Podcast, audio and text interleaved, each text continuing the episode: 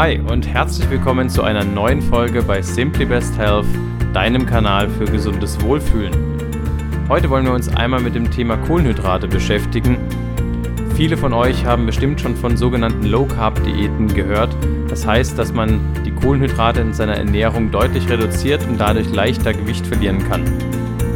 Für viele ist das kaum vorstellbar, da unsere Ernährung doch sehr kohlenhydratlastig ist beziehungsweise wir auch die Kohlenhydrate liebgewonnen haben, wie zum Beispiel unsere Sonntagsbrötchen oder die Pasta beim Italiener, im Schwäbischen die Laugenbrezeln, viele unterschiedliche Kartoffelgerichte oder auch Knödeln gehören zu unserer traditionellen Küche einfach dazu.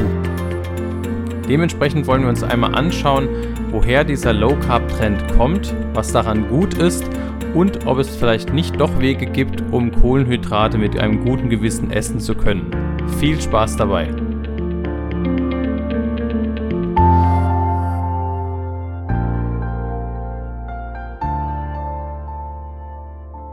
Unsere Essgewohnheiten sind auf jeden Fall dadurch geprägt, was unsere Generationen vor uns gegessen haben. Das heißt in diesem Fall vor allem unsere Großeltern und Urgroßelterngeneration. Diese haben sich viel von Kohlenhydraten ernährt, da andere Lebensmittel wie zum Beispiel Fleisch oder Fisch sehr teuer waren und auch oft gar nicht so sehr in großen Mengen verfügbar. Zusätzlich hatte diese Generation einen komplett anderen Lebensstil wie wir heute.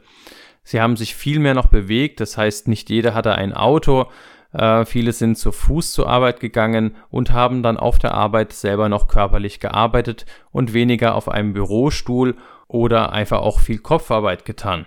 Dadurch kam es, dass ein durchschnittlicher Mensch in der Generation ungefähr, also die, die so 1930 geboren wurden, ungefähr 3000 Kalorien am Tag verbraucht haben. Und da Kohlenhydrate, zum Beispiel Kartoffeln, sehr, sehr günstig waren und ein gutes Mittel, um Familien satt zu bekommen, hat sich daraus natürlich eine kohlenhydratreiche Ernährung entwickelt. Heutzutage haben wir natürlich einen deutlich anderen Lebensstil. Ja, wir fahren häufig Auto, wir haben unterschiedlich elektrisierte Möglichkeiten, uns fortzubewegen. Unsere Hauptarbeit bei den meisten Menschen ist sicherlich auf dem Schreibtischstuhl und äh, wir machen mehr Kopfarbeit. Und dementsprechend hat sich unser Grundumsatz, der bei der Generation von 1930 bei 3000 lag, auf circa 2100 reduziert. Zusätzlich hat unser Nahrungsangebot sich deutlich verändert. Fisch und Fleisch zum Beispiel ist mittlerweile extrem günstig, zumindest in Deutschland. Wir können das jederzeit in großer Menge kaufen. Und zusätzlich haben wir viele industriell verarbeitete Lebensmittel, die sich dadurch auszeichnen, dass häufig Zucker hinzugesetzt wurde und generell eine viel, viel höhere Energiedichte dabei erzeugt wird. Was ich damit meine, ist zum Beispiel, wenn ihr eine 100 Gramm schwere Karotte esst, habt ihr einen Brennwert von ungefähr 160 Kilojoule. Ein Apfel mit 100 Gramm hat ungefähr das über 200 Kilojoule, bei 220 sind wir da ungefähr. Und wenn ihr einen Burger esst mit 100 Gramm von einer der führenden Burgerketten, dann seid ihr schon fast bei 1000 Kilojoule. In allen drei Fällen habt ihr ungefähr 100 Gramm Nahrung zu euch genommen, aber sehr, sehr unterschiedliche Mengen an Energie. Und dadurch ist es teilweise, da unser Sättigungsgefühl ja davon unter anderem abhängt, wie voll unser Magen ist, es ist natürlich auch viel leichter, viel mehr Energie aufzunehmen. Das ist einer der Punkte, die sich definitiv in unserem heutigen Leben geändert hat.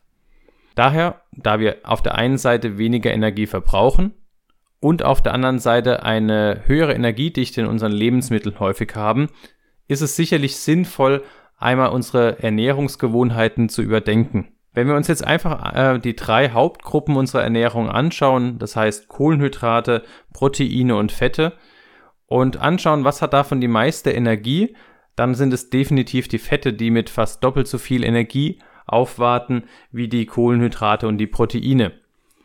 Daraus resultierend hat sich auch der Diätentrend der letzten 20, 30 Jahre ist hervorgekommen, wo an jeder nur erdenklichen Möglichkeit Fett gespart wurde. Was ja prinzipiell logisch ist, weil es das Lebensmittel oder der Lebensmittelbestandteil mit der meisten Energie ist. Warum sollten wir jetzt also anfangen, die Kohlenhydrate zu reduzieren, die nur halb so viel Energie haben wie Fett?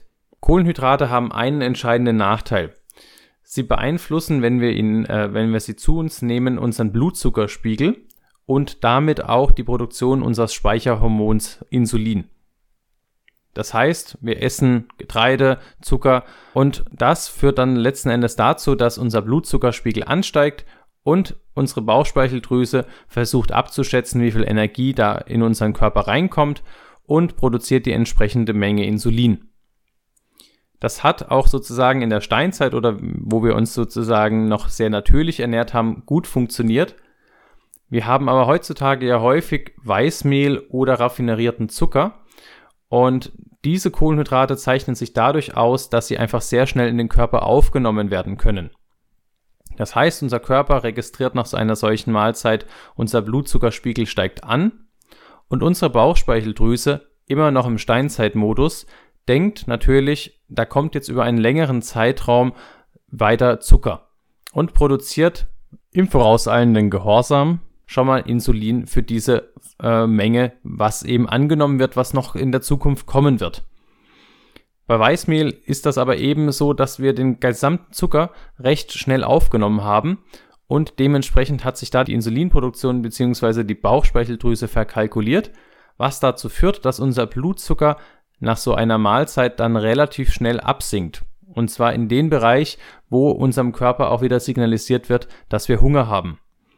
Das ist zum Beispiel einer der Gründe, warum wir, wenn wir Burger essen waren, was an sich von der Kalorienmenge her ja eine sehr kalorienreiche Nahrung war, schon nach ein bis zwei Stunden zum Teil wieder Hunger haben, weil unsere Insulinproduktion eben dazu geführt hat, dass der Blutzucker aus unserem Blut herausgegangen ist und eben den Blutzuckerspiegel wieder gesenkt hat. Zusätzlich ist Insulin ja ein Speicherhormon. Das bedeutet, Insulin führt dazu, dass Zucker in die Zellen aufgenommen wird und dort gespeichert wird. Und ein Speicher ist wunderbar, wenn wir auch mal schlechte Zeiten haben. Und die kommen heutzutage bei uns in der westlichen Welt relativ selten vor. Das heißt, unser Speicher werden immer gut gefüllt, aber wenn wir uns zum Beispiel auch wenig bewegen, wird es selten darauf zurückgegriffen und geleert. Und das ist irgendwann ein Problem, wenn unsere Speicher immer nur gefüllt werden, gefüllt werden, gefüllt werden. Dann sagt irgendwann die Zelle oder meldet dem Körper äh, zurück, hey, ich bin satt, ich bin voll, ich brauche nichts mehr.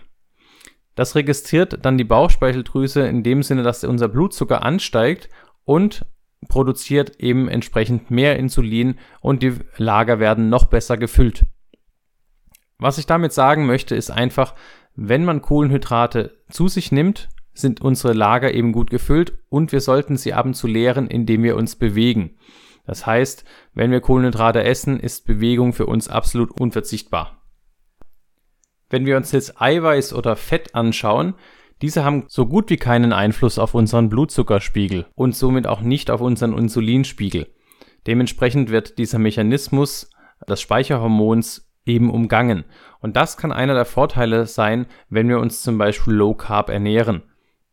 Welche Unterschiede es sonst bei Kohlenhydraten gibt, ob es einen Unterschied macht, ob wir Fructose, also Fruchtzucker zu uns nehmen oder Glucose, was der normale Traubenzucker ist, und ob es andere Möglichkeiten gibt, wie wir sozusagen auch den Blutzuckeranstieg und dementsprechend diese negativen Folgen von Kohlenhydratkonsum etwas abmildern können, das erfahrt ihr in der nächsten Folge.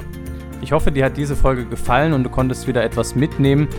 Wenn du Fragen zu diesem Thema hast, kannst du uns gerne auf der Instagram-Seite simplybesthealth oder auf unserer Webseite www.simplybesthealth.de besuchen. Dort kannst du gerne deine Fragen hinterlassen. Diese beantworte ich dann entweder schriftlich oder, wenn es etwas eine längere Frage ist, auch gerne in einem eigenen Podcast. Ich wünsche dir alles Gute, bis zum nächsten Mal, dein Thomas.